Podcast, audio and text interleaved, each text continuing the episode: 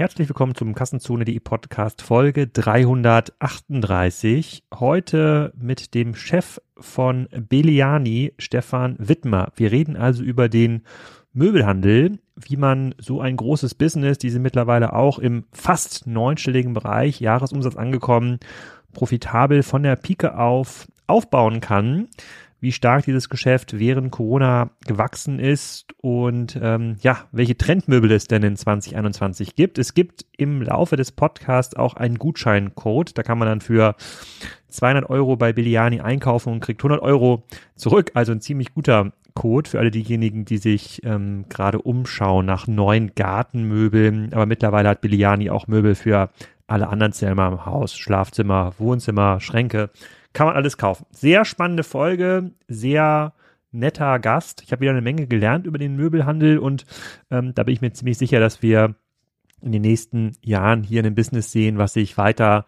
verdoppelt. Ähm, nicht jedes Jahr, aber schon wächst auf eine Größenordnung, bei der auch Home 24 und Westwing aufmerksam sein müssen. Was ist sonst noch passiert in der Woche, außer das Osterwochenende? Wir sind bei Spryker äh, Top-Plattform geworden bei Trust Radius. Also Trust Radius ist eine Bewertungsplattform. Da bewerten Kunden und Agenturen, die mit Spryker arbeiten, die ähm, Plattform und wir haben den Top-Rated E-Commerce Award gewonnen, ähm, global. Also läuft scheinbar ziemlich gut. Zumindest sind Agenturen und Kunden sehr zufrieden. Wir haben auch einen ähnlichen Award gewonnen bei G2, sind gerade drauf und dran, etwas ähnliches bei zwei, drei weiteren Plattformen ähm, einzusacken. Ich verlinke das mal in den Show Notes, könnt ihr euch gerne mal durchlesen. Das ist ziemlich cool. Ein großes Danke ans Team und ich soll von unserer Recruitment-Chefin Lana nochmal sagen, wir brauchen noch ganz, ganz, ganz, ganz, ganz viele Bewerber, insbesondere auch für Jobs im Dachteam, also was für Deutschland, Österreich, Schweiz zuständig ähm, ist, in verschiedensten ähm, Departments, von Sales bis hin zu Product Management. Bewerbt euch gerne. Ich verlinke auch nochmal die Jobseite von Spryker und ähm, ich glaube, der Stefan von Beliani sucht auch noch nach Mitarbeiter. Den Job verlinke ich auch nochmal. Hört da also mal rein, schaut euch das an. Ich freue mich auf eure Rückmeldung und wünsche jetzt erstmal viel Spaß mit dem Beliani Podcast. Stefan, willkommen zum Kassenzone-Podcast. Äh, freut mich sehr, dass du hier bist, zugeschaltet aus der Schweiz. Äh, für diejenigen, die Beliani noch nicht kennen und dich vielleicht persönlich auch noch nicht kennen, sag noch mal ganz kurz, äh, wer du bist und für was Beliani genau steht. Also zuerst mal ein äh, Grüezi aus der Schweiz. Vielen Dank für die Einladung. Äh, mein Name ist Stefan Wittmoor, bin Miteigentümer der Beliani-Gruppe. Beliani ist ein Online-Retailer für Möbel und Zubehör. Wir sind in 17 Ländern jetzt aktiv und verkaufen rein nur über das Internet. Mhm. Kann, kannst du ein bisschen was dazu erzählen, wie ihr gestartet seid und wo ihr heute steht? Ich habe die letzten Artikel, die man über euch findet, ihr seid ja gut vernetzt auch mit ähm, Exciting Commerce, ja, Jochen Krisch, da sieht man so ein paar Eckzahlen, mittlerweile 600 Mitarbeiter, ähm, über eine Million zufriedene Kunden, damit man sich ein bisschen vorstellen kann, ähm, wofür ihr genau äh, steht. Möbel übers Internet ist ja auch sehr breit. Ja? Ähm, seid, ihr, seid ihr dann quasi ein IKEA-Wettbewerber äh, oder einen, eher einen Wayfair-Wettbewerber? Ähm, aber fangen wir mal damit an, wo steht ihr heute? Wie viele Leute arbeiten für euch und ähm, ja. wie lange hat das gedauert, dahin zu kommen? Also mein, gegründet wurde die Firma von meinem Bruder, den äh, Michael. Der hat angefangen als Powerseller auf eBay alles Mögliche zu verkaufen, unter anderem Möbel. Ähm, 2009 äh, bin ich dann auch eingestiegen. Wir haben dann einen Brand gegründet, Beliani. Äh, den Namen hat er äh, herausgefunden.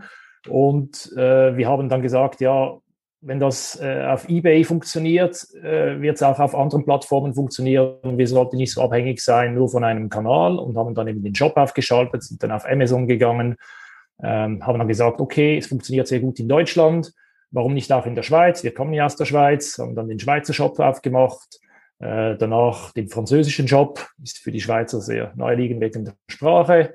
Und so peu à peu haben wir quasi dann expandiert, äh, bis jetzt, wo wir in 17 Ländern sind. Ähm, das hat jetzt ein bisschen mehr als zehn Jahre gedauert. Eben wie du gesagt hast, äh, circa 600 Mitarbeiter, wahrscheinlich sind es schon ein bisschen mehr. Ähm, und ja, unser Sortiment anfänglich war das rein Gartenmöbel. Äh, vor allem diese Rattan-Lounges, die waren sehr in dazumals, vor, vor über zehn Jahren. Und äh, mit der Zeit haben wir das Sortiment dann erweitert. Äh, auch Sofas, auch Betten, Kompetenzen aufgebaut äh, bei, bei Lampen, bei äh, Teppichen und so weiter. Das heißt, bei uns findest du eigentlich das gleiche Sortiment wie bei einer IKEA oder äh, XXX Lutz und so weiter, äh, außer Küchen. Also wir, wir, wir produzieren und wir machen keine Küchen. Okay, also das ist, glaube ich, wichtig, um das mal zu verstehen, weil ich hatte bis vor kurzem Belliani auch noch vor allem in diesem Gartenbereich ähm, ab, abgespeichert, aber ihr versteht euch schon als Vollsortimenter im Möbelbereich. Ähm, ich kann alles von irgendwie Bett, äh, Nachttisch, Schränkchen bis hin dann zur, zum Hängesessel in der Lounge, sehe ich gerade auf eurer Startseite, scheint ein Thema zu sein. Äh, ähm, gerade kann ich quasi alles, äh, kann ich schon alles kaufen und äh, mich da komplett mich da komplett eindenken. Was es ja umso spannender macht, weil ähm, damit seid ihr müsst ihr sehr breit auch werben. Also Biliani, wenn das jetzt nur ein Gartenmöbel-Profi wäre, in Anführungsstrichen, kann man sich ja so ein bisschen konzentrieren und dort auch mehr Kompetenz ähm, aufbauen. Aber ihr braucht dann wahrscheinlich ein sehr großes Lager, müsst ja auch entsprechend viel ähm, Ware einkaufen. Wie, wie macht ihr das? Also handelt ihr viel mit Marken? Macht ihr das alles selber? Sind das alles eure Designs, die ich auf der Webseite finde? Ja, nein, das ist, das ist äh, auch der große Unterschied zu anderen Online-Händlern, indem wir keine anderen Marken bei uns ähm, im Shop haben, sondern wir haben nur unsere eigenen Produkte.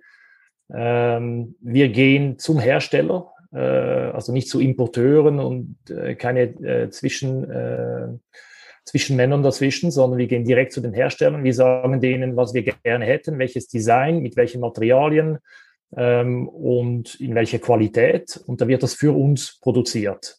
Und produziert man das ähm. im, im, in Asien oder ist das, ich habe mal irgendwann gelernt, so es gibt so eine Möbel, so einen Möbelschwerpunkt rund um Paderborn in Deutschland, da wird auch vor allem Küche gemacht, aber auch ganz viel Möbel. Also wo bestellst, du deine, wo ja, bestellst ja. du deine Möbel? Also wir äh, kaufen quasi weltweit ein, äh, aber der Schwerpunkt ist sicherlich Asien. Wir haben auch Europa, mein Polen zum Beispiel ist sehr stark für, für Polstermöbel.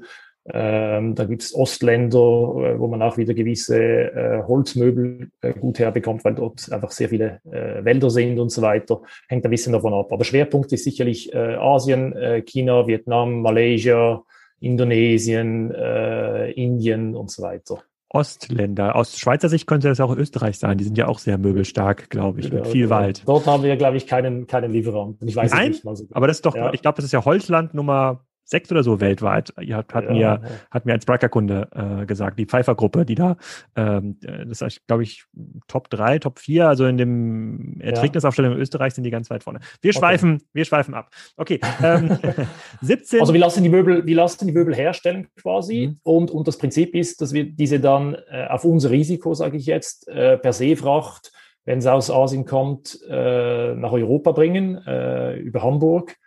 Äh, dort gehen unsere eigenen Lastwagen, gehen diese äh, Container abholen am, am, Hafen und bringen dann äh, die Container in unser Lager in Witzendorf. Witzendorf ist unser Hauptlager in Europa. Mhm. Das liegt zwischen äh, Hamburg und Hannover, also bei Soltau, äh, wenn ihr das was sagt.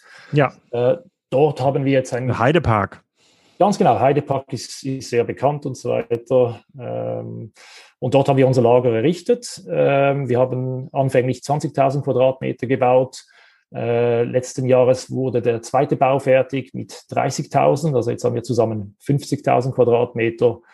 Und wir haben vor einem Monat äh, den Spatenstich gehabt für das dritte Lager, das wir dort bauen. Da sind dann noch 70.000 Quadratmeter, die dazukommen. Also total werden wir Ende Jahr 120.000 äh, Quadratmeter haben. Also das sind ungefähr, ich weiß jetzt nicht, wie groß äh, so ein Fußballfeld, verschiedene Fußballfeld. 5000 Quadrat, Quadratmeter. 5, Okay, ja, also da kann man sich ausrechnen, das sind einige Fußballfelder ähm, und das braucht es auch. Für die Möbellogistik brauchst du einfach ähm, Platz, du brauchst Lagerhäuser und so weiter. Und ja, und darum haben wir in das investiert. Ja, cool. Und ähm, habt ihr da auch ein Problem jetzt gehabt mit der Suez-Krise, wenn du deine Möbel auch viel aus Asien bekommst? Standen da ein paar Container auf den Schiffen, die ja. im Suezkanal geparkt waren? Genau, da waren, glaube ich, fünf Container von uns auf dem Schiff. auf, dem, den, auf, auf der Ever Given. Ja, genau. Ich habe gesagt, am besten würden wir den einfach sprengen. Und dann, äh, nein, sprengen ist keine gute Idee, weil unsere, unsere Container auf, auf dem Schiff sind. Hm. Ähm, genau. Also, das hat sicher eine Beeinträchtigung, äh, ich sage jetzt mal, Es dauert jetzt ein bisschen länger, bis die Möbel äh, dann da sind. Das ist nicht so schlimm. Äh, die Frage ist, was das später für Auswirkungen hat auf die ganze Kette. Oder gewisse Schiffe sind ja gar nicht äh, über Suez äh, gefahren, sondern dann äh, um Afrika herum. Ähm, dann äh, werden die, die Häfen werden wahrscheinlich wieder Probleme haben, um überhaupt die Container auszuladen. Ähm, dann wird es dort wieder Delays geben. Dann wird das wieder eine Auswirkung haben, dass zu wenig Container in Asien sind, Leercontainer, um diese wieder zu füllen. Und dann hast du wieder die gleiche Problematik wahrscheinlich, äh, wie wir sie jetzt hatten mit den Containerpreisen. Die sind ja äh, Ende letzten Jahres von, von 1000 Dollar, sage ich jetzt mal, äh, Ningbo, äh, Hamburg jetzt auf äh, 7000 geklettert. Äh, Abgefahren. Ja, ich kann mich auch daran ja, erinnern, also, vielleicht bleiben wir ganz kurz bei der makroökonomischen Perspektive. Ich kann mich daran erinnern, dass dann Corona alle Logistiker irgendwie, ja nicht am Boden, aber äh, alle Schiffe, da wurden, wurden quasi schon fertige Containerschiffe neu aus der Werft äh, eigentlich schon zum, äh, zum Abwracken ähm, gefahren. Das hat sich komplett geändert. Die Schiffe sind wieder mega äh, voll, der Konsum ist mega wieder voll, voll, ja. voll da. Ja, man, die verdienen richtig Geld. Also die, diese, äh, diese Schiffe verdienen, die Reedereien, die verdienen jetzt richtig, richtig Geld, oder? Weil die können einfach quasi verlangen, was sie wollen sozusagen. Es hat, äh, die, die Nachfrage ist größer als das Angebot ähm, und das wird auch ausgenutzt natürlich. Mhm. Und das braucht jetzt aber wieder Zeit, bis sich das alles wieder einpendelt, oder? Also ja. so den Suez-Zwischenfall hilft sicher nicht, äh, macht es eher wieder kompliziert. Okay, ähm, ich glaube, das Geschäftsmodell oder was sie macht, ist jetzt so ein bisschen verstanden. Jetzt müssen wir uns mal dem, ähm, dem Kassenzone-Fragen-Tenor nähern. Äh, fangen wir mal an mit dem, äh, mit dem Markt, so in welchem ihr aktiv seid. Der klassische Kassenzone-Hörer kennt natürlich IKEA, der kennt auch die schlechte Online-Experience von IKEA, hatten wir schon oft äh, äh besprochen. Ich glaube auch so einen Lutz XXL ähm, äh, ist bekannt. Ansonsten haben wir natürlich noch Wayfair, auch hier im Podcast besprochen, Home24, Westwing ähm, besprochen. Kannst du mal so ein bisschen erzählen, wie groß ist eigentlich noch der Offline-Share von Möbeln, also in dem Sortiment, in, dir, in dem ihr aktiv sind, nehmen wir Küchen jetzt einmal äh, ganz kurz raus. Und innerhalb der Online-Landschaft, in der ja ihr aktiv sind, wo siehst du die zentralen äh, ähm, Player? Sind wir schon mal über 10% Möbelanteil, gehen wir Richtung 20% oder ist es noch weit runter? Okay, also das, das ist natürlich jetzt ein bisschen auch unterschiedlich je nach Länder, weil wir sind mhm. äh, in 17 Länder, das heißt, wir sehen die Entwicklung oder die, die Marktanteile vom Online sind unterschiedlich. Wenn du jetzt nach ähm, Ungarn gehst, wird es anders sein als in Deutschland oder England. Äh, England ist noch ein bisschen weiter wie Deutschland und so weiter, oder? Also da, da gibt es Unterschiede. Ähm, und ich bin jetzt auch nicht derjenige, der jetzt da die großen Research liest mit, mit äh, Online-Anteil aber ich schätze jetzt mal, dass das irgendwie irgendwo der Online-Anteil bei wahrscheinlich etwa 10 Prozent äh, liegt oder so etwas oder, oder 8 Prozent. Aber das hängt dann auch wieder davon ab, wie du das misst. Oder wenn die IKEA sagt, ja, sie machen 16 Prozent, glaube ich, äh, online oder etwas, das waren die letzten Zahlen, die ich mal äh, gehört hatte.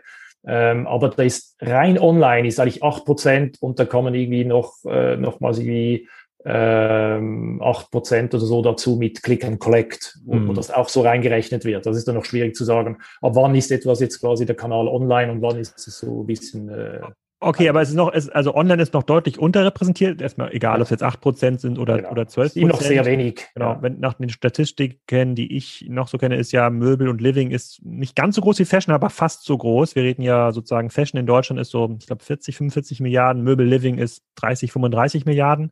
So in diese Größenordnung, äh, diese Größenordnung geht's dann. Also wir reden über sehr, sehr große Märkte. Ne? Das sind keine kleinen Nischenmärkte. Äh, äh Jetzt nicht wie Audio-Equipment. Thomann war ja hier auch äh, äh, im Podcast, dass der ganze europäische Markt äh, 4 Milliarden groß für den Bereich, den Thomann dort äh, bedient. Also sehr große Märkte, online noch nicht stark äh, enabled. Und ich habe ja über Home24 und Westwing ähm, auch schon geschrieben, ähm, als die ja, ja live gegangen sind. Und damals war so ein bisschen der Tenor, es muss halt das Lieferproblem gelöst werden, weil die meisten Online-Händler immer noch daran darben, dass ähm, zwar die Auswahl online da ist, die Preise auch okay sind. Dadurch, dass ja jeder seine eigenen Schutzmarken hat, hat man auch nicht diese Preistransparenz.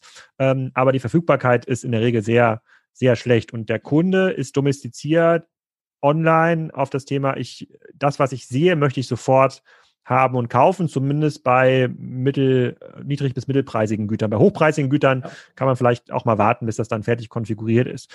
Ähm, siehst du das ähnlich? Ist das Verfügbarkeitsthema mittlerweile gelöst oder hat sich das anders äh, dargestellt?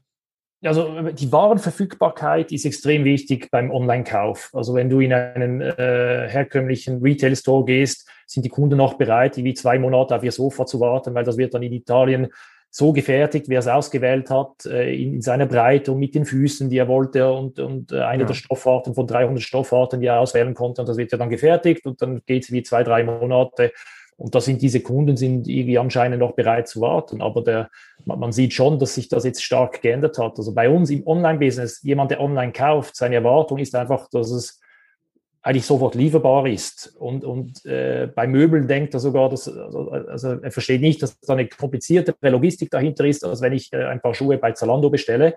Und die Erwartung ist eigentlich vom Kunden, heute bestellt, morgen geliefert. Ja. Und so auch bei Möbeln. Und wenn du jetzt die Möbel nicht an Lager hast, wenn die, die vor allem jetzt Gartenmöbel, jetzt ist jetzt die Zeit für Gartenmöbel, oder? Wenn du jetzt die Möbel nicht an Lager hast und jemand möchte so eine Lounge kaufen, äh, da wird er weiter herumschauen und, und dann hast du eine, eine, schlechte Conversion. Also es ist ganz wichtig, dass du halt diese, diese Produkte wirklich physisch an Lager hast und die sehr schnell an den Kunden ausliefern kannst, oder? Und in unserem Fall halt, äh, das kann auch bis Spanien sein oder, oder bis äh, Norwegen rauf und so weiter. Und da, da, muss man einfach schauen, dass diese Durchlaufzeit oh. so kurz wie möglich ist. Ich bin gerade auf eurer Web Webseite Betten mit Bettkasten, ja, so Boxspringbett, 1000, 1400 Euro, ähm, sofort gratis Versand, lieferbar. Dauert wahrscheinlich ein bisschen nach Spanien irgendwie drei Tage länger als nach, ähm, ja. äh, als nach Hannover Burgdorf. Ja. Aber, ähm, ähm, aber äh, agree. Also du gehst mit, mit der These, dass Warenverfügbarkeit einer der wesentlichen Durchbrüche ist im Online-Möbelhandel. Ja. Ähm, dann drehen wir die Frage mal um ähm, warum können denn das die anderen nicht? Ich, auch heute ist es ja noch so, wenn ich bei einem Lutz XXL oder auch bei einem anderen Möbelhaus, bei einer anderen Marke bestelle, bei IKEA nicht, da ist sehr viel verfügbar, habe ich auch schon selber gute Erfahrungen gemacht. Aber die anderen kriegen es ja irgendwie nicht hin. Die bleiben ja in ihrer, äh, in ihrem relativ großen Auswahlset und sagen, nee, der Kunde soll aus 500 verschiedenen Stoffarten und dann nochmal 40 verschiedenen Farben plus Füße, Chrom, nicht mhm. Chrom, mhm.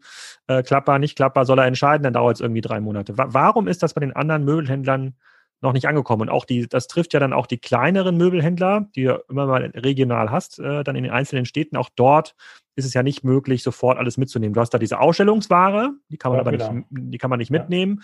Ähm, aber wenn die einen Online-Shop machen würden, konvertiert der halt null. Das haben ja viele jetzt schon erfahren von irgendwie Möbel Schulz, Möbel Meier, Möbel Kruse. Von Stadt zu Stadt haben die das jetzt erfahren. Ähm, die bekommen es nicht hin. Warum hat die Industrie das bisher noch nicht umgestellt? Weil wenn man mal ehrlich ist, so schwer ist jetzt auch nicht so ein Boxspringbett zu bauen oder Sofa zu bauen. Also wenn man das entsprechend umplant, ja, da, da sind irgendwie, keine Ahnung, 30 Produktionsstunden drin, ja, fair enough.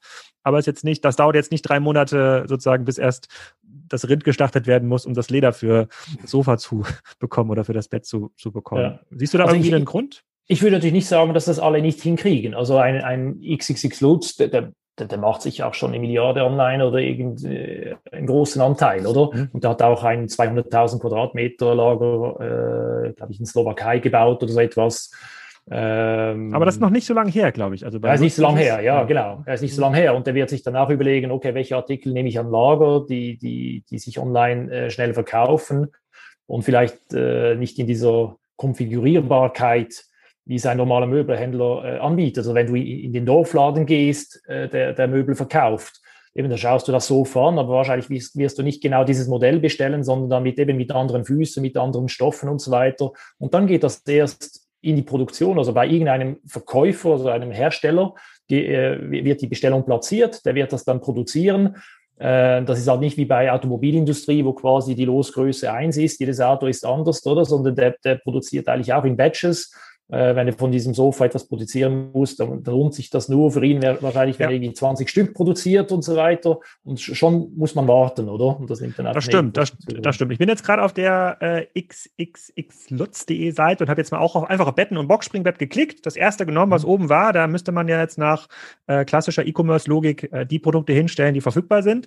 Und habe jetzt mal meinen Standort eingegeben. Da ist jetzt Lieferung innerhalb von 16 bis 17 Wochen. Würde ich sofort rausklicken. Also würde ich, das macht ja gar ja. keinen Sinn. Ja. 16 bis 17 Wochen, da ist das Jahr ja schon wieder um. Äh, ja. und, und aufgrund, ich habe schon einige andere Online-Möbel äh, äh, bestellt, die konfiguriert werden äh, mussten. Und ähm, da ist dann, hat man dann meistens nach 14 Wochen eine E-Mail bekommen, dauert doch vier Wochen äh, länger. Ich, ich vertraue quasi diesem diesem Just-in-Time-Prozess nicht so, äh, äh, nicht so sehr. Aber ähm, ihr macht jetzt nur eure Produkte, eure Marken, die lasst ihr auch mit euren Designs, konfiguriert ihr die dann in Polen, Ungarn, äh, Malaysia, wo auch immer diese Möbel herkommt, ähm, habt ein sehr großes Lager in, in der Nähe von Hannover. Äh, da spielt wahrscheinlich auch die räumliche Nähe zum Hamburger Hafen eine Rolle. Ganz genau. Das, ja. war, das war die Überlegung, dass wir, dass wir nahe sind für den Nachlauf äh, zum, zum Hafen eigentlich. Und, und eben der Punkt ist bei uns, äh, ein Sofa kriegst du nicht in 300 Variationen bei uns. Äh, wir glauben auch, dass das für den Online-Kunden eher verwirrlich ist. Äh, wenn es so viel Auswahl hat, am Schluss, wenn, du 10.000 Matratzen zur Auswahl hast, weißt du gar nicht mehr, welche du bestellen sollst. Ja, das, ist das, das, ist das Paradox of Choice. Wir haben gerade ein Sofa gekauft, ein, äh, ja. ein neues, und äh, es gab wirklich da, ich, vorhin habe ich das ein bisschen veralbert, aber es gab bestimmt 15 verschiedene Stoffarten von Samt bis Leder und innerhalb dieser Stoffarten ja. dann hat nochmal verschiedene Farben, Farben und ja, Texturen. Das, das, ist, das ist die Hölle. Das ist wirklich die Hölle. Das ist die Hölle, da drehst du durch. Ja. Ich habe genau, ich hab übrigens jetzt nochmal ein Sofa mir angeguckt bei äh, XXL Lutz und das ist auch erst in fünf Wochen äh, lieferbar. Also ganz, so hundertprozentig scheinen sie das Thema online doch noch nicht rauszuhaben. Äh, wenn ihr jemand zuhört von XXL Lutz, ihr seid gerne eingeladen für einen Podcast, könnt mich dann auch bestrafen für diese, für diese Aussagen, aber äh, sieht noch nicht so gut aus, würde ich nichts bestellen äh, bisher. Also, ihr habt das Lager äh, in Deutschland, ihr seid in relativ vielen Ländern aktiv, vielleicht noch kurz erstmal eine Länderbefrage, bevor wir zu den Kunden kommen. Ähm, der Podcast, der vor dir aufgenommen wurde, ist mit Captain und Sun und die überlegen sich jetzt, wie bekommen sie diese Marke auch in andere Länder äh, transportiert? Wie wird man bekannt für Rucksäcke und Uhren? Das ist ein Lifestyle-Produkt, äh, wo eine Marke, die Produktmarke eine Rolle spielt. Wie habt ihr es geschafft, in anderen Ländern ähm, so erfolgreich zu sein? Weil ihr werdet ja, wenn ihr 17 Länder habt, dann müssten ja in den letzten Jahren noch einige dazugekommen sein. Wenn ihr jetzt so ein Land geht wie Spanien, vielleicht kannst du mal so ein bisschen erzählen, wie sieht denn da der Prozess aus? Wird einfach die Seite übersetzt und dann wird so ein bisschen ähm, sehr äh, geschaltet oder ist doch ein bisschen komplexer? Also wir haben mittlerweile so ein, so ein Playbook, würde ich sagen, wie wir Länder aufmachen. Also wir haben so eine, eine, genaue Anleitung, was sind all die Sachen, die man machen muss, von Produkte übersetzen, über Bankkonto aufmachen, über eine Mehrwertsteuernummer organisieren, ähm, über eine lokale Telefonnummer haben, weil bei uns ist alles zentral. Äh, mhm. wir, wir, wir, sind nicht physisch in diesen Ländern, sondern wir, wir machen alles zentral. Ähm, und, und damit quasi ist ein Playbook genau, was zu tun ist. Natürlich hast du in jedem Land wieder äh, eine spezifische Herausforderung, sei es mit der Logistik, sei es mit äh, recht, rechtlichen Themen und so weiter. Und die muss man halt alle abklären und muss man äh, quasi abarbeiten. Aber wir haben verglichen mit, mit einem äh, Offline-Retailer, der in Länder geht. Das ist natürlich viel mühsamer, wenn du zuerst äh, Land suchen musst, äh, dein Gebäude bauen und so weiter, äh, Leute dort anstellen. Äh, verglichen mit uns, wir können relativ schnell, ich sage jetzt innerhalb von ein paar Monaten, sechs Monaten, sind wir mit allen Produkten live in einem Land. Äh, wir haben gerade jetzt Norwegen, ich weiß nicht mal, ob es ist noch nicht offiziell, aber wir haben jetzt Norwegen, ist noch in der Beta-Phase, haben wir gestartet. Das hat weniger wie sechs Monate gedauert.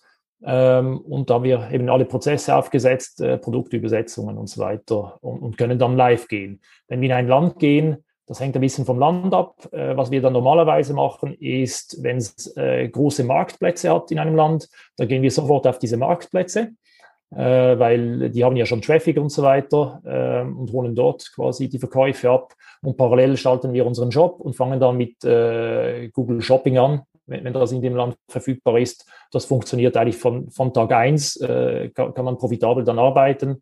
Und, und dann mit der Zeit fangen wir dann an, andere Players zu integrieren, wenn es andere Marktplätze gibt, ähm, andere Preisvergleichsseiten, um Traffic zu holen. Dann fahren wir das ganze Social Media drauf äh, mit Influencern und, und äh, mit, mit Facebook, Instagram und so weiter damit die, also spielen wir dann auf der ganzen Klaviatur eigentlich, um, um Traffic zu holen für unseren Job. Weil unser Fokus ist, wenn möglich, den Umsatz mit unserem Job zu machen und nicht über irgendwelche äh, Marktplätze, Plattformen und so weiter, sondern wir wollen eigentlich, äh, dass die Kunden zu uns kommen, wenn es geht. Aber wir nehmen natürlich auch den Traffic oder den, den Verkauf von einem Marktplatz, nehmen wir auch.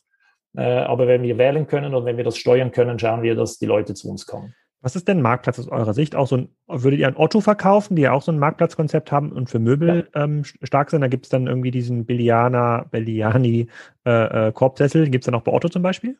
Ja, also wir sind mit unseren Möbeln, du findest uns jetzt bei Otto noch nicht, da sind wir im, im Prozess, aber du findest uns überall Amazon, eBay, Wayfair, äh, C-Discount, äh, Mano Mano und so weiter sind wir je nach Land, äh, äh BOL in, in, in Niederlande, sind wir präsent, ja, mit den gleichen Produkten. Okay, bleiben wir mal beim Kunden. Hast du ja gerade gesagt, der Kunde soll zu euch kommen. Ähm, welche Kunden sprecht ihr an und welche Kanäle sind das, äh, über die ihr diese Kunden ansprecht? Also wir sind von der Positionierung her, würde ich sagen, sind wir äh, zwischen äh, günstig und mittleres Preissegment. Das ist dort, wo wir positioniert sind. Also wir sind nicht im, im hohen Preissegment, äh, Natuzzi-Möbel, äh, Dedon Lounge und so weiter, äh, wo du wie 10.000 Euro bezahlst für ein Sofa. Das ist nicht, äh, ist nicht unser Segment und auch nicht unsere Zielgruppe, sondern eben äh, günstig bis mittleres Preissegment. So sind wir positioniert. Ähm, und wir sprechen die Kunden, äh, also die Neukundenakquise, die würde ich sagen, ist zwei Drittel über, über Google und ein Drittel über, über Facebook, jetzt ganz grob äh, gesagt. Mhm. Okay. Zwei Drittel Google, ein Drittel Facebook. Facebook ähm, mit Instagram und also die ganze. Äh, funktioniert das? Also kann man Gartenmöbelsets an Influencer äh, verschicken und die halten das in die Kamera, die Lounge äh, und dann wird es gekauft? Funktioniert sogar sehr gut. Ich glaube, die, die, die Influencer ist, äh, also bei uns Exens funktioniert sehr gut. Das sind Leute, die, die sehr viel Stil haben, die ihre Wohnung einrichten, die, die wirklich eine Community haben, wo, wo, wo Leute die verfolgen, wie sie jetzt da, äh, weiß ich, ihre Terrasse einrichten. Ähm, und wir arbeiten da mit Gutscheincodes äh, für, für quasi die Influencer und da können wir auch messen, was das wirklich gebracht hat. Und äh, das ist etwas, das wirklich äh, funktioniert. Aber man muss halt die richtigen Influencer finden. Äh, da da gibt es ja alles Mögliche. Jeder will ja so heutzutage ein Influencer sein. Äh, da muss man einfach die richtigen finden, die, die wirklich mit äh, Passion das machen und, und dann bringt es auch wirklich etwas. Wie viele Leute arbeiten da an dem Team bei euch, um Influencer zu identifizieren? Um dem da Wir haben pro Land eigentlich eine Person, die okay. auf Influencer Influencer fokussiert ist, plus noch ein bisschen äh, Social Media macht. Äh, und schafft ja. ihr es dann, ich zeige mal so ein Produkt hier äh, in die Kamera. Hier haben wir zum Beispiel so ein Gartenmöbel-Set ähm, Naturstein, ähm, also ein sehr massiver Tisch aus Edel, mit Edelstahl, ähm, Rahmen, coole Stühle, kostet zweieinhalbtausend Euro. Ähm, würde man wahrscheinlich finden, wenn ich irgendwie Gartenmöbel Naturstein suche bei, äh, bei Google. Ähm, da seid ihr wahrscheinlich ja auch in der äh, in der Journey irgendwie drin, bietet dann auch auf diesen Suchbegriff. Schafft ihr es über so einen Kanal, den Erstkauf profitabel abzubilden? Ja, ja, okay. ja, definitiv. Also das ist auch wieder im Vergleich zu anderen Online-Playern waren wir von vom ersten Tag an, also waren wir immer profitabel. Jedes Jahr. Äh, wir, haben, wir sind ja auch eigenfinanziert, also wir haben keine Investoren. Äh, mussten immer schauen, dass wir genügend Cashflow generieren, dass wir eben wieder expandieren können, äh, eine weitere Lagerhalle bauen können und so weiter. Eure Umsatzzahlen habt ihr noch nicht irgendwo verraten, habe ich zumindest nicht gesehen. Nee, wir sind da halt schweizerisch. Aber ich habe, aber wenn ihr eure Mitarbeiterzahlen verrät, dann kann man ja durch den, auf den durchschnittlichen Mitarbeiterumsatz von anderen Online-Händlern auf euren Umsatz schließen. Und da würde ich euch einschätzen zwischen 60 äh, und 80 Millionen. Äh, ähm, äh, so ganz grob, also ich glaube, die genaue Zahl ist jetzt gar nicht so wichtig, aber äh, mhm. damit man so ein bisschen weiß, äh, da passiert auch schon ein bisschen äh, was. Ist jetzt nicht so, dass da nur ein LKW das Lager am Tag verlässt. Da müssen schon ein paar Sofas rausgefahren werden. Nee, ne? also wenn du mal unser Lager besuchen kommst, da siehst du also, ähm, da, da, kommt ein LKW nach dem anderen rein und raus. Also ja. da, da, ist richtig reger Betrieb äh, im Lager mit ja. Logistik. Ja, schon so okay, ihr schafft es profitabel zu sein ähm, und ihr schafft den Kunden ähm, auch irgendwie online zu überzeugen. Also, ins, du sagst jetzt zwar niedriges bis mittleres Preissegment, aber so ein zweieinhalbtausend Euro Gartenmöbel-Set, äh, das hält natürlich auch irgendwie 30 Jahre, keine Frage. Mhm. Ähm, das ist jetzt nichts, nichts, äh, nichts Triviales. Wenn ich vor zehn Jahren oder wenn du vor zehn Jahren mit deinem äh, Bruder da das beschrieben hättest auf einer, auf einer Konferenz, dann hätten Leute gesagt, nee, das ist ein, das ist ein Investitionsgut für die Kunden. Die wollen ja zumindest mal sehen, wie fasst sich das an. Haptik ist ja ganz wichtig, auch im Gartenmöbelbereich. Wie sitzt sich eigentlich so einen, äh, ähm, so Stuhl? Ähm, hätte man vor zehn Jahren auch sicherlich mitgehen können, diese These, dass das schwierig ist, online zu verkaufen. Siehst du, dass die Kunden jetzt erfahrener werden oder ähm, gibt es irgendwelche anderen Trigger? Sind die Bilder einfach besser äh, ähm, geworden? Gucken sich die Kunden das vielleicht doch vorher mal offline an bei anderen Händlern und kaufen es dann online bei euch, weil das gleiche Set vielleicht bei einem, äh, bei einem Gartenhändler vor Ort dann irgendwie doch 4000 Euro ähm, kostet? Also was sind so die Trigger, damit ihr online wächst? Und ihr wächst ja nicht nur irgendwie drei Prozent, sondern ihr wächst ja im deutlich zweistelligen Prozentbereich pro Jahr. Ja, ja, ja. Ähm, also das sind ganz viele Faktoren. Das eine ist sicher mal, dass die Kunden, ich sage jetzt mal, äh, wie sagen wir, reifer werden. Also die sind einfach mehr gewohnt, äh, online zu kaufen. Sei es, weil sie zuerst mal Elektronikartikel vielleicht online kaufen, nach den Büchern und so weiter. Und irgendwann sagen sie, ich kaufe jetzt mal vielleicht eine Lampe. Und da hat das sehr gut funktioniert. Und nach der Lampe kommt da vielleicht das Sofa. Also das ist mal diese Entwicklung, die nimmt einfach zu äh, per se. Äh, und dann, wir haben uns natürlich anfänglich auch stark überlegt, ja, was müssen wir machen, damit die Kunden eben bei uns äh, kaufen und diese Ängste verlieren, die man vielleicht hat, oder um, um sein Möbel, sein Sofa online zu kaufen. Und dort haben wir dann eben äh, das äh, Gratisversand eingeführt äh, für, für Möbel und auch den Gratis-Rückversand. Also wenn du nicht zufrieden bist, kannst du es zurückgeben. Wir haben dann äh, noch eine 365 Tage Rückgabegarantie gemacht um einfach die Angst wegzunehmen, dass, ja, wenn etwas nicht gut ist, kann ich es zurückgeben. Und das nimmt dann schon, senkt dann die Hemmschwelle, um quasi etwas zu kaufen, oder?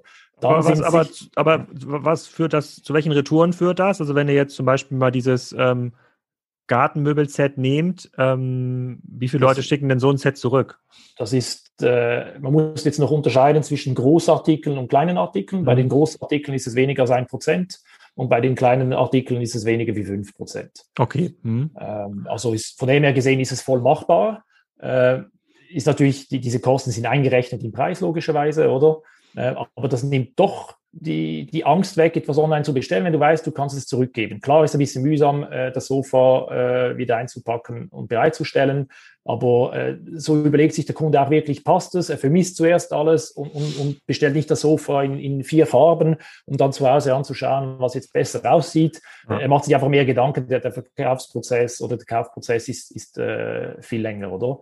Und wir haben dann auch, äh, um quasi die, die Hemmschwelle runterzunehmen, auch gesagt, wir wollen nicht, wie wenn du jetzt bei, bei Lutz oder bei anderen gehst, siehst du, alle Bilder sehen ja anders aus, auch bei Wayfair, die nehmen ja einfach die Bilder von den Herstellern und so weiter. Das macht einfach kein schönes Bild, oder? Bei uns, wir haben ein eigenes äh, Fotostudio ähm, und wir, jedes, jedes Produkt wird durch uns fotografiert, im gleichen Stil, von der gleichen Richtung und so weiter.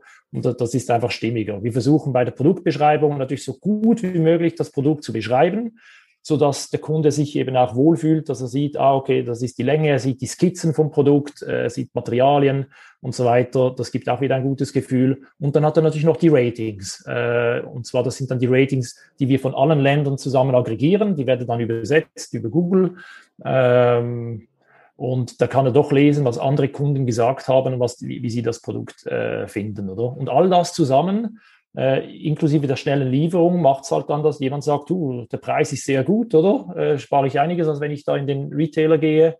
Äh, ich habe es schnell geliefert, ich kann es zurückgeben, wenn es nicht passt. Äh, und dann äh, funktioniert das, dass es auch konvertiert, oder? Also wir wachsen, sonst würden wir nicht so stark wachsen. Ja, ich habe das gerade so ein bisschen geschätzt, sozusagen hoch zweistellig, aber magst du das so ein bisschen erzählen? Also worüber reden wir konkret? 20, 30 Prozent im Jahr Wachstum oder mehr, weniger? Mehr, ja, mehr. schon mehr. Ja, ja. Okay, und ihr wächst mehr, obwohl ihr profitabel aussteuert. Also wir reden jetzt ja. quasi nicht über einen Venture Capital Case wie bei Westwing oder Home24. Ihr verdient jedes Jahr auch Geld. Trotz des, äh, und damit werdet ihr in dieser Rule of 40, die ist ja ganz äh, bekannt bei ähm, Investoren, also bei äh, äh, bei 50 Prozent Wachstum und 0 Prozent ähm, Rendite hätte man sozusagen bei der Rule of 40 ist man, hat man dann die 50, ja, bei 60 Prozent Wachstum und minus 10 Prozent hat man auch die 50. Also alles über 40 ist super. Da seid ihr ja drüber. Das ist ja nicht schlecht. Dann dürften ja die Investoren bei euch anklopfen und sagen, hey, äh, äh, äh Stefan, lass doch das Ganze deutlich größer denken. Äh, mach doch hier nicht so einen, so, so einen kleinen klein, sondern lass doch mal gucken, dass wir hier direkt mal eine Million Quadratmeter Lager ähm, aufbauen. Passiert das? Ja, das passiert natürlich. Also wir sind, äh, also zuerst mal, wir sind nicht bekannt. Das, das ist schon mal etwas, wenn du die Konsumenten fragst im Markt, da, da kennt fast niemand Belliani. Also das ändert Brand. sich ja jetzt, das ändert sich ja jetzt. Ja. Genau, jetzt mit dieser Sendung natürlich. Da ja. wird, äh, ich muss schauen, dass die Server nachkommen dann. Ja. ähm, also das ist, das ist mal ein Punkt. Das andere ist, wir waren immer limitiert eigentlich, äh, entweder wegen dem Geld, oder wegen der Lagerfläche. Das waren bis jetzt die letzten mhm. äh, zehn Jahre unsere limitierenden Faktoren. Ähm, weil ja, die Lagerfläche hängt auch wieder mit dem Geld zusammen eigentlich, oder? Als wir die erste Lagerhalle gebaut haben, äh, da weiß ich noch, hat mein Bruder gesagt, dass das wird die letzte Lagerhalle sein, die er baut in seinem Leben, oder? Die ist so groß, äh, 20.000 Quadratmeter, äh, und die war riesig für uns, oder? Das ist ja auch riesig, also zwei, das ist ja, das ist ja zwei Hektar. Das ist ja, ja, ist ja auch einfach gigantisch groß. Ja, das ist gigantisch. Also jetzt, wenn wir vom Lager vom einen Ende zum anderen laufen, ist das irgendwie, glaube ich, 600 Meter oder irgend so etwas. Also das, mhm. äh, da, eben, da warst du diese, ähm, diese Treter, dass du da überhaupt äh, vernünftig rüberkommst. Äh, also das war, äh, das war das. Und, und das Geld, ja, aber andererseits haben wir natürlich dadurch auch nicht sinnlos Geld ausgegeben und sagen wir die teuren Fehler gemacht. Wir machen ja auch Fehler, aber halt also im kleinen Rahmen. Wir testen alles zuerst und wenn es schief läuft, ist nicht so schlimm, als wenn du eine Fernsehkampagne machst äh, und eine Million reinsteckst und rausfindest du, das konvertiert überhaupt nicht. Mhm. Und ich sage jetzt mal, wenn du eigenes Geld hast und immer auf äh, den Euro schauen musst und den zwei, dreimal drehen, dann, dann ja, bist du einfach, äh, schaust du einfach besser aufs Geld, oder? Und machst diese, diese äh, doofen Fehler nicht. Mit dem Nachteil, dass wir natürlich nicht ganz so schnell gewachsen sind wie, wie andere Konkurrenten von uns, ja, Online-Konkurrenten, aber dafür sicher nachhaltiger. Ich meine, unsere Firma ist, ist sehr nachhaltig, die, die funktioniert. Wir haben jetzt äh, über zehn Jahre bewiesen, dass es funktioniert und so weiter. Und ähm, ja, und äh, wir planen natürlich auch wieder dann die nächsten Ausbauschritte, was auch wieder bedeutet mehr Lagerfläche, äh, noch Lagerfläche im Ausland, damit wir näher an den Märkten sind äh, um einfach, um, damit wir dann auch das Sortiment noch stärker ausweiten können, damit unsere Conversion-Rate noch stärker steigt. Äh, wenn jemand nach einem Sofa sucht, dass er aber wirklich sein Sofa bei uns auch findet. Meine, wir haben heute schon das größere Angebot, als wenn du in einen Möbelladen hineinläufst, oder? Die sind ja beschränkt von den Quadratmetern her. Also wenn wir die äh, wenn wir die anschauen, äh, Ikea und so weiter, Höfner und so weiter, dann haben wir mehr Sofas, als du dort im Laden findest wenn du zu uns online gehst. Oder? Und das ist auch der Schlüssel für das zukünftige Wachstum.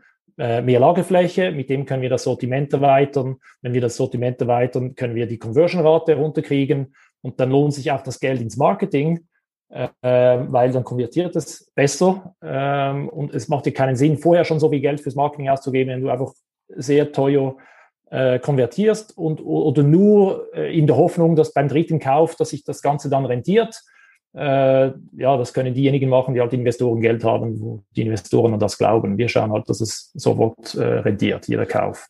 Hm, also die Kunden sind beim Erstkauf äh, profitabel, auch ja. deshalb natürlich, weil ihr die Ware ja selber herstellt und, ähm, und ownt. Das heißt, da ist die Marge auch ein bisschen kontrollierbarer. Plus eure Ware steht nirgendwo in einem Margenwettbewerb. Also ich kann sie jetzt nicht irgendwo günstiger bei äh, Salando oder Wayfair kaufen, was ja auch schon mal ja. extrem wichtig ist für das Geschäftsmodell. Das macht natürlich die horizontalen Handelsmodelle, die Ware von Dritten handeln, ähm, so leicht angreifbar, weil sie oft in so einer Preisspirale ähm, stecken. Bei Möbeln mhm. ist es nicht so oft der Fall, weil so viele Fantasiemarken auch ähm, äh, da im Markt sind. Ich glaube, die wenigsten, die jetzt den Podcast hören, wüssten die Marke ihre Gartengarnitur. Ja, also äh, Tisch, Stühle, die meisten können es einfach nicht nicht sagen. Äh, die vielleicht bei Dedon gekauft haben schon, aber der Rest wahrscheinlich nicht. Ja. Ähm, dann ist aber eine weitere ganz wichtige Frage äh, zentral, und zwar, wie loyal ist der Kunde? Jemand, der sich einmal eine Gartengarnitur bei euch kauft oder ein Sofa, der braucht ja so schnell nicht nochmal eine weitere Gartengarnitur.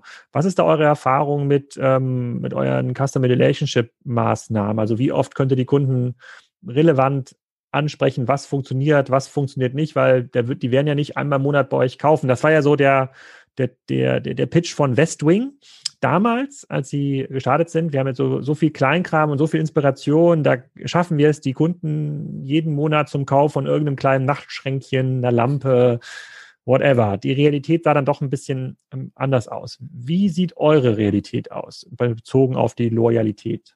Ja, also das war bei uns sicherlich so in den Anfangsjahren, wo wir nur Gartenmöbel hatten. Das war, das, das ist sehr, ähm, das ist ein Einmalkauf und dann äh, hörst du eigentlich fünf Jahre nichts mehr vom Kunden. Äh, ja, weil der hat seine Lounge und so weiter und vielleicht nach fünf Jahren findet der Rattanatsch ist ein bisschen outdated. Ich brauche irgendetwas mit äh, Teakholz und weiß nicht Edelstahl oder irgend so etwas, oder? Ähm, und wir haben ja eben unser Sortiment erweitert in verschiedene Kategorien. Und warum wir das gemacht haben, ist genau, um die Wiederkaufsrate der Kunden zu erhöhen. Weil äh, wenn du ein Sofa gekauft hast, hast du zehn Jahre lang brauchst du keins mehr. Aber wenn du jetzt noch bei Belliani noch eine tolle Lampe dazu kaufen kannst und noch einen äh, TV-Tisch äh, ähm, und vielleicht noch einen Teppich und noch vielleicht die Stühle für den Esstisch und so weiter, das sind Sachen, die du doch vielleicht dann jedes Jahr wieder irgendetwas kaufst, um deine äh, Wohnung wieder äh, aufzupeppen, oder? Und wir sehen das, also indem wir das Sortiment erweitern, auch für Kleinartikel, die, die, äh, ab 100 Euro oder 50 Euro und, und, und so Deko, Dekoartikel, oder? Das ist schon etwas, wo man die Kunden immer wieder begeistern kann, äh, dass sie wieder einen Kauf tätigen. Mhm. Ähm, und darum ist es für uns eben so wichtig, das Sortiment stark erweitern zu können, damit wir eben solche Artikel reinnehmen können. Und, äh, und das wird automatisch die, die Wiederkaufsrate äh, erhöhen. Ähm, ja. Mhm.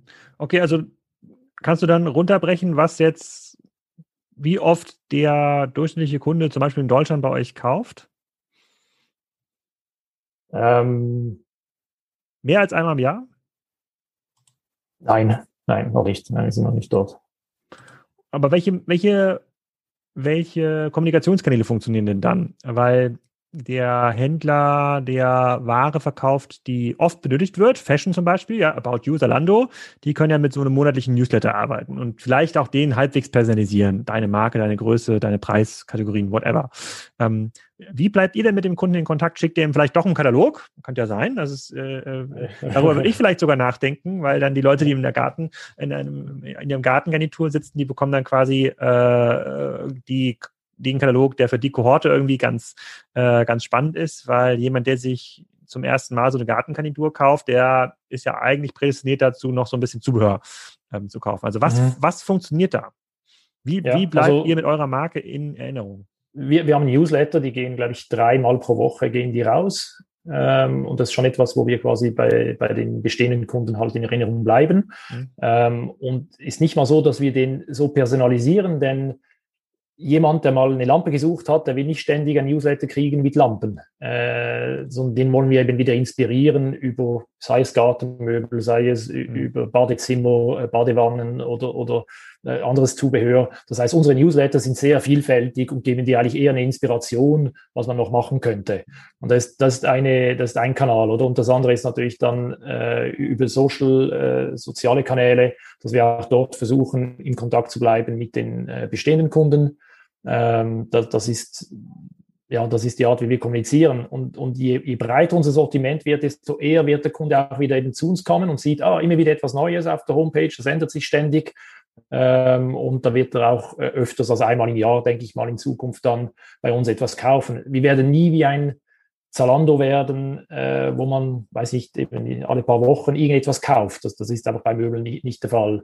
Ähm, aber mit, mit, Zubehör wirst du doch mehrmals im Jahr, sicher mehr als einmal im Jahr, wahrscheinlich irgendetwas kaufen, Dekoartikel, äh, eben wenn Weihnachten kommt, äh, ganze äh, Christmasbäume mit, mit Dekorationen und so weiter. Und da gibt es ja einige Events im Jahr, die man mit so Dekoartikeln gut machen kann.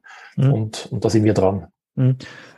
Wenn wir jetzt mal nur im Online-Bereich bleiben und ich mir jetzt mal anschaue, wie sieht Biliani online aus, wie sieht zum Beispiel Home24 ähm, aus? Was ist dein USP-Pitch? Warum kaufe ich bei euch und nicht bei Home24, was jetzt für viele deutsche Kunden ja auch eine Marke ist, die sie wahrscheinlich schon mal gehört haben.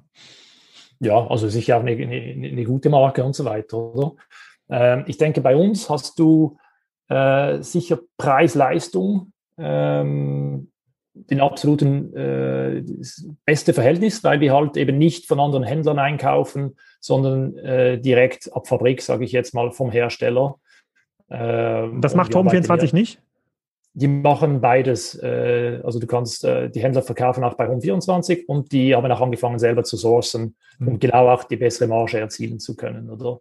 Ähm, ich habe jetzt übrigens gerade, ich habe jetzt übrigens gerade einfach mal auf Home24 auch nach dem erstbesten Gartensofa gesucht und geklickt, ja, und da bekomme ich mhm. auch voraussichtlich Lieferung äh, in, äh, in acht Wochen. Das überrascht mich schon, muss ich, muss ich sagen, dass sogar Home24, die ja jetzt nicht auf den Kopf gefallen sind, was Online-Takting angeht, äh, dass sie mir so ein Sofa vorschlagen als erstes, was auch erst in acht Wochen da ist. Da ist ja der Sommer schon wieder vorbei. Ja, also dieses Jahr wird der Sommer länger gehen. ja. Positiv bleiben. Ja, also das sicher mal Preis-Leistung ist, äh, ist, ist mal ein, ein Punkt. Das andere ist natürlich äh, Design. Äh, da, da, muss man einfach, das ist natürlich kundenspezifisch. Ähm, da, wir haben jetzt quasi die Belliani-Kunden, die jetzt die, die Art von, von diesem Design schön finden, oder? Und so, so machen wir auch weiter mit dem Sortiment, oder? Das ist das Zweite. Das Dritte ist äh, eine schnelle Lieferung, also eigentlich äh, eben heute bestellt, morgen geliefert. Äh, Wäre das Ziel, schaffen wir aber auch nicht äh, in anderen Ländern. Äh, wir hatten in der Schweiz als Versuch, hatten wir sogar Same-Day-Delivery vor, glaube ich, fünf Jahren eingeführt, aber wir waren, glaube ich, die ersten in Europa. Ähm, aber ich konnte an einer Hand abzählen, wie viele Leute bereit waren, dafür zu zahlen, dass sie es noch am gleichen Tag bekommen. Äh, die mussten irgendwie 200 Euro bezahlen, aber da sind wir auch noch in die letzte Ecke der Schweiz gefahren, haben dort das Möbel geliefert. Also wenn der Kunde für diese Dienstleistung bezahlen äh, muss, dann, dann, dann, dann kann er auch noch einen Tag länger warten und ersparte sich das. Aber das ist ja okay. Ich meine, Klar, ähm, okay. Ähm, man kann das ja quasi optionieren. Wenn jemand bereit ist, äh, dann kann man ja immer so ein, ein Schnelllieferfahrzeug vorm Lager parken ja, und sagen, okay, äh, fünf Stück gibt es am Tag und diese Slots kann man sich entsprechend kaufen. Dann fahren wir das Möbel auch bis in die letzte Ecke der ähm, äh, Schweiz. Ich habe übrigens gerade bei Ex-Sofas auch nochmal geguckt, bei Home24, da ist das bestgenannte auch leider erst in drei bis vier Wochen ja. Aber sie haben auch die Kategorie sofort versandfertig. Also so jetzt ja. ist nicht so, dass sie jetzt da gar nichts ähm, haben. Ja. Okay, Home24, also Preis-Leistungs-Verhältnis. Das waren die letzten Podcasts auch von ähm, Marken und Herstellern. Also Captain und Sun sagt auch sozusagen Best Watch for Money. Äh, Teufel sagt Best Sound for Money. Äh, das ist ja so ein bisschen auch euer, äh, euer Thema. Du hattest gerade genannt Design. Ähm, da bin ich jetzt nicht so drin, aber gibt es, äh, gibt es dann so den Biljani-Designer, die wirklich so eine eigene Handschrift entwickeln für das Thema Gartenmöbel oder, oder Exofa? Nein, so sieht das sehr, sehr ähnlich aus. Alles, ja, das, das, ist auch so. Aber, aber, ich sage, es gibt ja, es gibt ja noch ganz viele andere Segmente. Also wenn du jetzt Möbelhäuser anschaust, die sind zum Teil schon, bieten andere hm. Arten von Möbel an. Bei uns ist es halt modern und so weiter. Äh, aber wahrscheinlich würde ich sagen. Ah, das stimmt, das stimmt. Wenn ich hier zum lokalen Möbel Schulz gehe, ja, das, da, das scheint eine andere Generation zu sein, die dort ja. äh, angesprochen werden soll. Ja. Ja, ja. ja, aber es ist nicht so, dass wir jetzt ganz ein unique Design haben, dass jeder erkennt, das überhaupt nicht. Äh, wir sind in diesem eher Massensegment von modernen äh, Möbeln, eher skandinavisch äh, orientiert und so weiter. Mhm. Also auch nicht der, der, britische Style, oder? Wenn du schaust, die, die Engländer, die, die haben ja ganz einen anderen Geschmack oder, oder, oder, keinen Geschmack oder wie man das nennen will. Das ist einfach, das sieht bei uns nach, nach äh, Oma, Oma-Style aus, oder?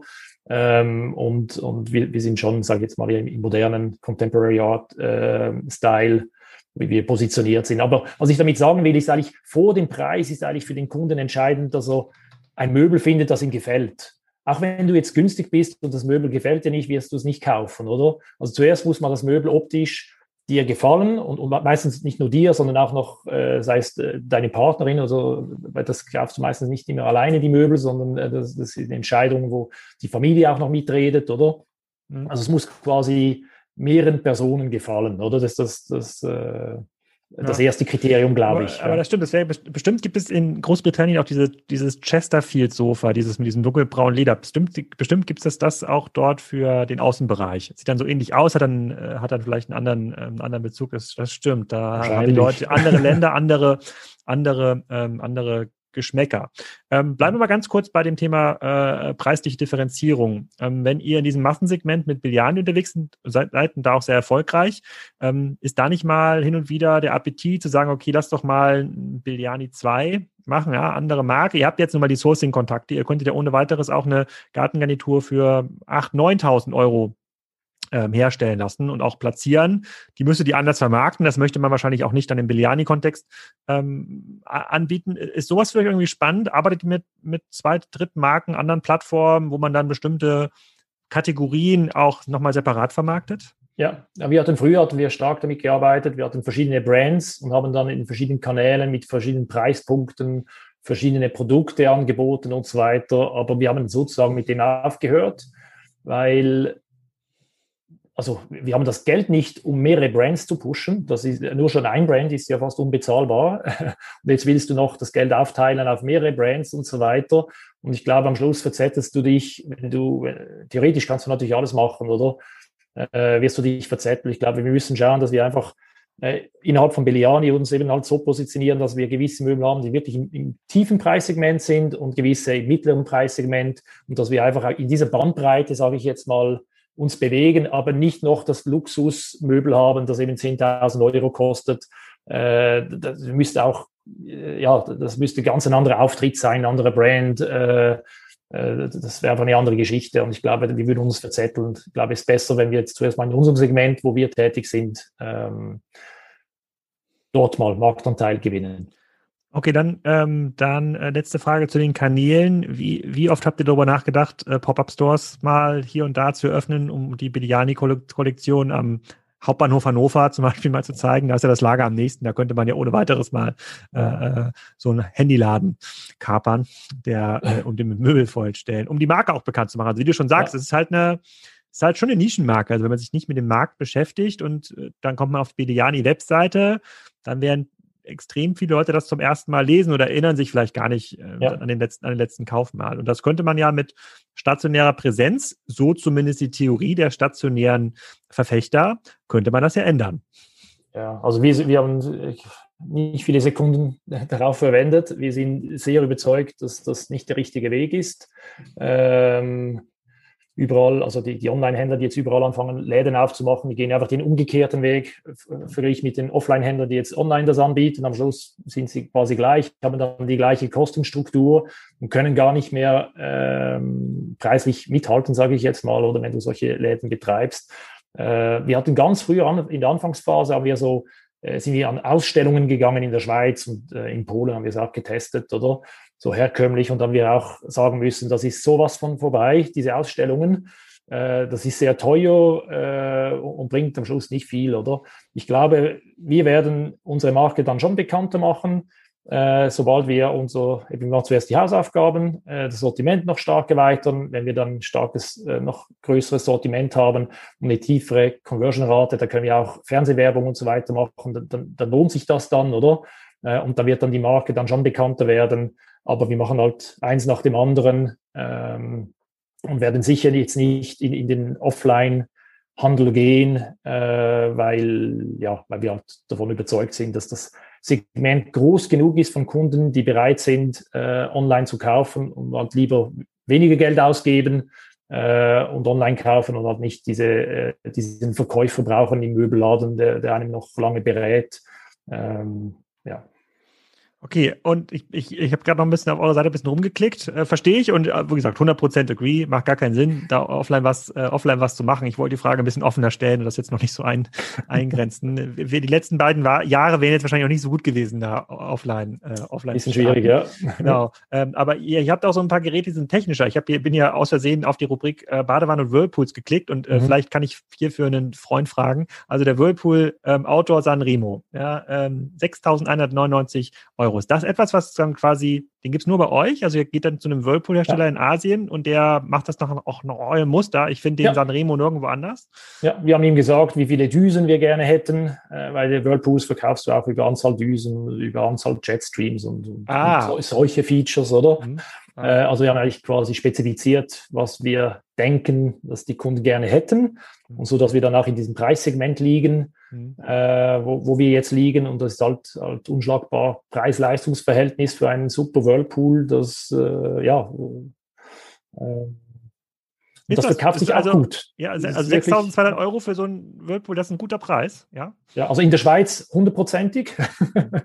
da, da, kriegst du, glaube ich, kein Whirlpool unter 10.000 äh, und, und auch für Deutschland. Also wir verkaufen die sehr gut. Also scheinbar ist das Preis-Leistungs-Verhältnis für diese Art von Features und so weiter äh, muss sehr gut sein. Also das ist sogar in Frankreich, kann ich dir sagen, sind diese Whirlpools äh, eine der Hauptkategorien bei uns. Ähm, also das, die Franzosen lieben diese ja. Jacuzzis. Du hast ja auch einen, du hast ja auch einen äh, Gutscheincode hier für, äh, für interessierte ja. Hörer, hast du ja auch mitgeteilt, den, den werde ich auch teilen in, äh, in, ähm, in Soundcloud. Der, äh, der ist auch gar nicht so ähm, irrelevant. Ich glaube, da geht es, ich muss noch ganz kurz die E-Mail raussuchen, aber vielleicht hast du es noch im Kopf, was der. Ja, das ist äh, ein 100-Euro-Gutschein äh, ab einem Einkauf von 200 Euro für das ganze Sortiment auf beliani.de für die ersten 100 Zuhörer die etwas kaufen. Also ist schon ein ordentlicher Gutschein, finde ich. Da kann man also das äh, 200 Euro Ex-Sofa kann man dann für 100 Euro günstiger bekommen, wenn ich den Gutschein, wenn ich die Gutscheinmechanik richtig verstehe. Gut, ja. beim, Whirl, beim Whirlpool ist die Ersparnis prozentual nicht ganz so groß. Vielleicht müssen wir da nochmal für interessierte Kunden nochmal eine extra Kategorie machen. Schauen wir, schauen wir mal. Ähm, extrem cool. Dann äh, kommen wir schon so Richtung, Richtung Ende. Was ist. Und, und, der, und der Gutscheincode ja. ist Kassenzone. Ich habe gedacht, das ist einfach zu merken. Das muss man noch sagen. Ne? Äh, Kleingeschrieben, also, großgeschrieben? Spielt keine Rolle. Ja. Spielt keine Rolle. Okay, ich, ich tue es trotzdem nochmal in die Kommentare. Kleingeschrieben, ähm, ja, genau. Was ist 2021 das Größte, worauf du dich freust, abgesehen von der Eröffnung des nächsten Lagerabschnitts? Äh, also, das ist sicher mal das, das erste, ist das, das Lager. Ähm, äh, dann äh, würde ich sagen, ja, äh, in äh, eine weitere Erweiterung im, im Office-Bereich, weil wir einfach viel mehr Leute anstellen werden. Ähm, dann werden wir noch weitere Länder machen. Äh, weiß aber nicht, ob das jetzt 2021 reicht. Äh, das werden dann die nächsten Schritte sein. Und dann eben mit dem Lager werden wir anfangen, gegen, gegen Herbst schon anfangen, das Sortiment dann äh, zu erweitern, sodass wenn das Lager offen ist, dass dann die, die neuen Produkte reinkommen. Ähm, das sind so, das werden die, die Highlights sein von, von diesem Jahr. Und gibt es irgendeinen Zielkorridor, wo er sagt, okay, wenn das Ding mal 500 Millionen groß ist, dann äh, können wir das vielleicht dann doch mal verkaufen. Also es hören ja auch einige Investoren zu, die sich überlegen, ah geil, im Möbelbereich, äh, der Markt, der wird ja auf jeden Fall wachsen in den nächsten zehn Jahren. Äh, da würde ich gerne mitmachen. Also was, wie viel Hoffnung kannst du den Zuhörern machen? Ja, ich weiß es nicht. Also wenn, wenn man einen Investor holt, das müsste uns wirklich helfen, einen Quantensprung zu machen, sage ich jetzt mal, oder? Äh, denn das Geschäft läuft gut, äh, es, ist, es, funktioniert ähm, und wir teilen nicht gerne, mhm. machen es lieber selber, äh, anstatt noch jemanden zu haben, der noch reinredet, äh, der nicht zur Familie gehört. Aber, aber ich würde sagen, wenn, wenn wirklich ein Investor, der wirklich ähm, substanziell uns helfen könnte, massiv äh, groß zu werden, äh, zuerst mal in Europa, dann müsste man sich das anhören.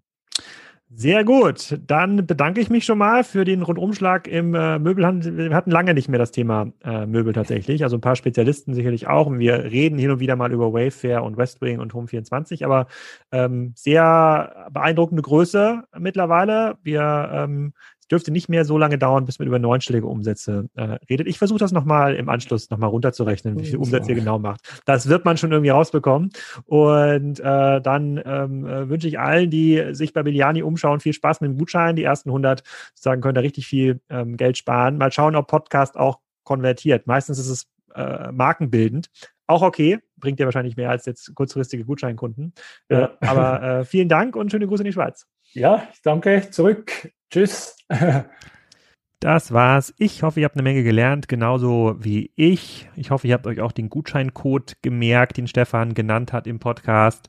Diese Woche geht's weiter mit Mädchenflohmarkt, nehme ich am Ende der Woche ähm, auf. Es kommen noch ein paar weitere Podcasts für Commerce Talks, die internationale Schwester vom Kassenzone äh, Podcast. Wird also nicht langweilig für all diejenigen, die noch ein bisschen Content äh, brauchen. Ähm, das ein oder andere Office wird ja Ende April wieder öffnen. Dann gibt es auch wieder mehr Möglichkeiten, Podcasts zu hören auf dem Weg zur Arbeit und von der Arbeit zurück, nicht nur bei Haushaltsbeschäftigungen. In diesem Sinne eine schöne Woche beziehungsweise ein schönes Wochenende, wann immer ihr auch diesen Podcast hört.